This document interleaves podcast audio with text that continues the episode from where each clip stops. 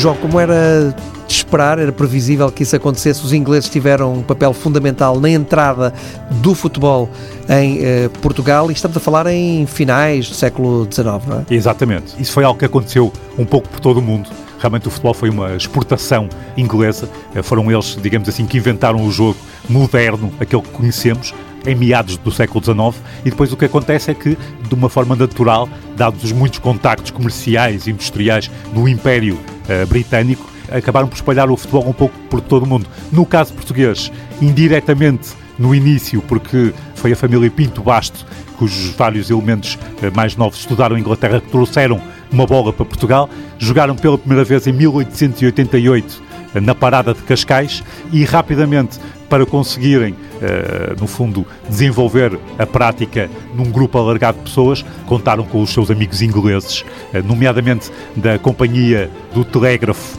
de Carcavelos, que tinha uma, uma colónia inglesa, e foi assim, no fundo, que o futebol se espalhou uh, muito por influência desta elite que tinha contactos com os ingleses uh, e uh, com a criação de jogos entre portugueses e ingleses. É curioso que logo em 1889 houve um jogo uh, de aristocratas portugueses e alta burguesia portuguesa contra uma equipa inglesa da Telegraph Company e foi assim, no fundo, que se foi desenvolvendo o futebol